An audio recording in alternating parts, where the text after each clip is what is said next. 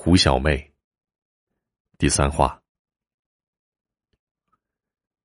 然而，白虎走后的当晚，便有一白衣女子走了进来。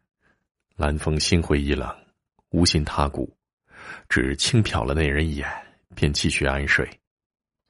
那女子正是去年冬天来过的那个女子。她好生美貌，来此却一语不发，守着蓝风，直至次日清晨。日头刚刚升起，那女子便开始帮着蓝风收拾屋子、打理庄稼，为他洗衣做饭。他也不说什么，蓝风也不问什么。那女子虽然娇弱，却甚是勤快，日日操劳如此半月有余。便将这破庙打理得如桃源一般的美景。山高林密，与世隔绝，这孤男寡女心生爱慕，也是人之常情。啊，我来吧，你与我素未平生，为什么来此帮我呢？终于有一天，蓝风被那女子打动，见女子日日辛苦，蓝风不忍，便上前帮忙。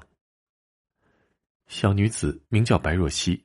我来此是有原因的，公子既已看破这世俗红尘，又何必在意呢？只是公子为何日日愁苦？那女子也终于开口说话了，刹那间便生得些许情意，随即二人相视一笑。唉，我本是再无牵挂之人，昔日里却偶得一只白狐，称她狐媚，自此便与她相依为命。有了念想，没成想他离我而去，如今我又了无牵挂，好生烦闷呐。蓝风将他与狐媚之事一一说与他听。公子好生愚笨呐，美人当下，却日日想着一只狐狸作甚？那女子看着蓝风不得安宁，却隐隐笑了。小姐不知，危难之时，我与他相依为命，不忍离弃。本想这山高林密，竟是豺狼虎豹，着实让我挂怀呀。那年春日正盛，初见公子，我便日日思念，故此又来。但愿能陪伴左右，想必也如你这般有了念想。这世上，我已了无牵挂，孑然一身。你天生丽质，念我作甚呐？蓝风不解的问：“我若晓得。”又怎么会跑到这里与你纠缠不清呢？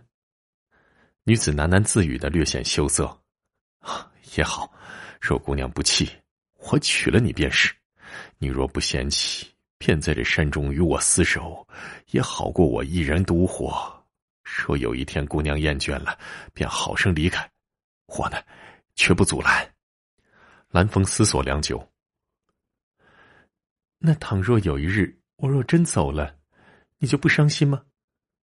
女子追问道。伤心，可看你过得苦，我便更加伤心。倒不如你走，想必那狐媚也是厌了，才离我而去的。若我是那只白狐，知道公子如此用心，定不会负了你的。这山林千重，只求一片绿荫而已。若得一人。不弃余生便是幸运了。说罢，蓝风便与那女子定了终身，稍后便准备了些许酒菜。刚要拜天地，谁知竟来了一群好友亲朋。得知姑姑既要成婚，我等便来讨杯酒喝。那帮人竟唤女子为姑姑，定是她的亲眷了。蓝风也不好怠慢。哦，不知是娘子家人，家中贫寒，只怕怠慢了各位。巧妇难为无米之炊，看着这帮亲友，蓝风却也好生为难。哎，公子莫要客气，我等都是闲散之人，不拘礼数，也并非喜，也并非是嫌贫爱富，只要日后对姑姑好些便是。就是就是，冒昧而来，怎可空手？还望公子莫要嫌弃见怪才是啊！哈哈哈哈哈！说完，那群好友亲朋便递上来酒肉饭食，好不丰盛。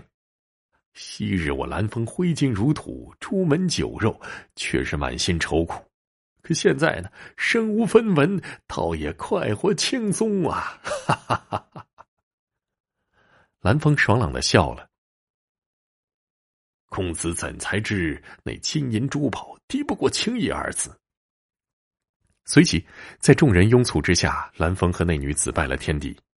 稍后，在这山林中讨了酒席，女子的亲朋甚多。蓝风自从沦落此地，还未这样热闹过呢。